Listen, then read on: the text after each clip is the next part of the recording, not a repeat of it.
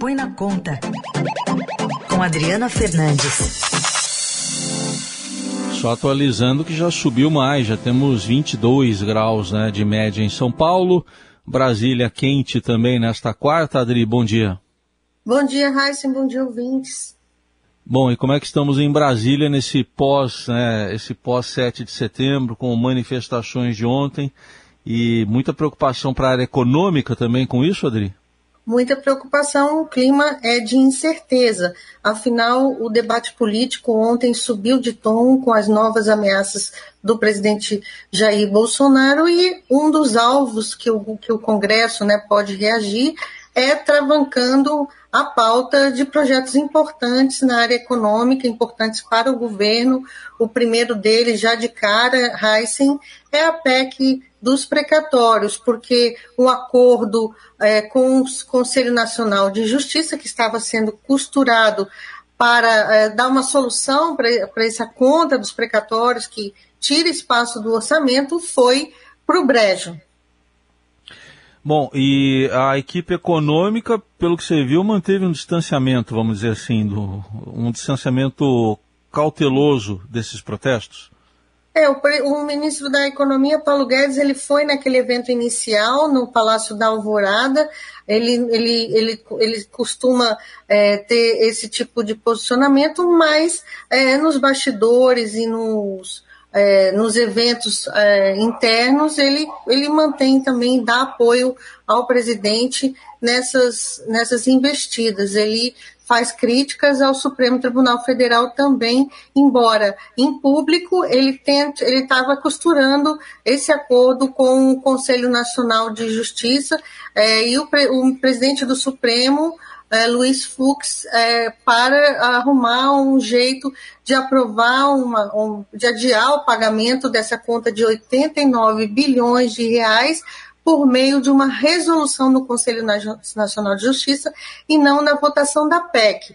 A votação da PEC está ainda é, nem começou, ou seja, muita dificuldade, ela começa pela Câmara e no Senado é o maior problema para a área econômica, porque os projetos estão sendo é, barrados pelos senadores que, está em, que estão em outro ritmo muito diferente da Câmara. E agora, com esse debate que uh, voltou mais forte depois de ontem, o, debate do impeachment deve dominar uh, as discussões, colocando de lado a agenda econômica. Eu lembro que os problemas econômicos do Brasil estão se acentuando, né? Já é, inflação, crise hídrica, tantos problemas e o baixo crescimento uh, chegando, batendo na porta uh, do Brasil em 2022, as projeções de PIB, uh, de PIB de crescimento do produto interno bruto para o ano que vem caindo e a inflação alta dos preços eh, dominando aí o debate econômico. São medidas muito ruins para o governo e que o presidente vai e, a, e resolve é, atacar em outra área e sem dar respostas para esses problemas se depender do Congresso, vai ficar bem mais difícil. O Senado, ele, o presidente da, do Senado, Rodrigo Pacheco, interrompeu as sessões do que tinha para essa semana e todo mundo hoje no aguardo da pronunciamento do presidente do Supremo hoje que está previsto. O Adri, agora lá no Congresso a gente teve o líder do governo, o deputado Ricardo Barros, até dobrando a aposta do presidente Bolsonaro, mais ataques ainda.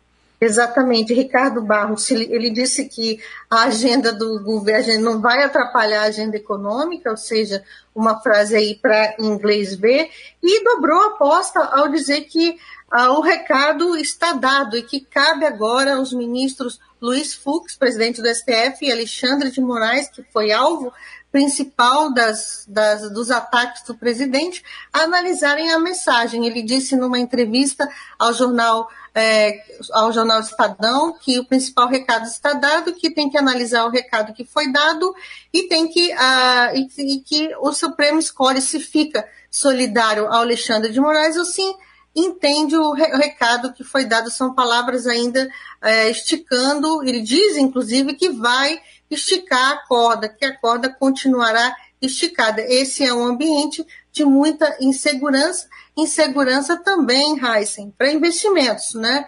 Quem vai apostar é, investimentos, novos investimentos, numa, num clima tão ruim como o Brasil vive nesse momento, um clima de insegurança e uh, incertezas né, para o futuro.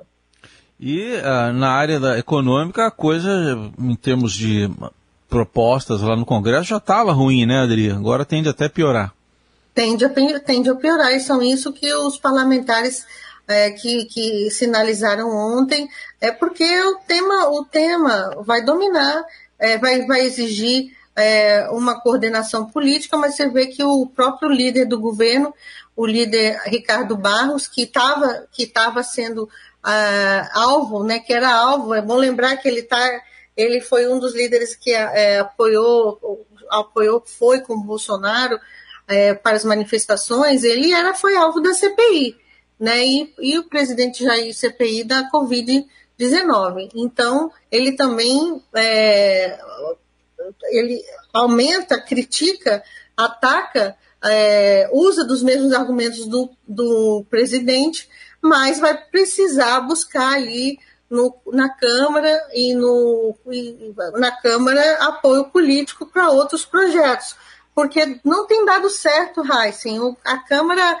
a, vota muitos projetos, projetos ruins, como a gente viu no caso do projeto do imposto de renda, mas chega e para lá no Senado. Né? A gente está vendo isso, não, não foi o único projeto que, que aconteceu dessa forma, então é preciso ter diálogo, e esse diálogo ele está é, em, em ruínas, né? em ruínas é dificultado, dificultando o que, o que ah, eles ainda, o governo aposta muito é no, vota, no votação do orçamento, das emendas de relator, de abrir espaço para as emendas de relator maior, né, que são aquelas emendas diretamente para aliados, sem muita transparência, que também o Estadão tem tocado muito, mostrado esse orçamento paralelo e que tem rendido apoio. Só que, como eu falei mais um pouco antes, tudo depende de qual encaminhamento que vai ser dado para essa fatura altíssima dos precatórios. Muito bem. Está aí a análise de Adriana Fernandes sobre os impactos na economia é, dessas manifestações antidemocráticas de ontem, principalmente das atitudes do presidente Jair Bolsonaro de incitar até desobediência ao STF. Adri, obrigado. Até sexta. Até sexta, Heisen.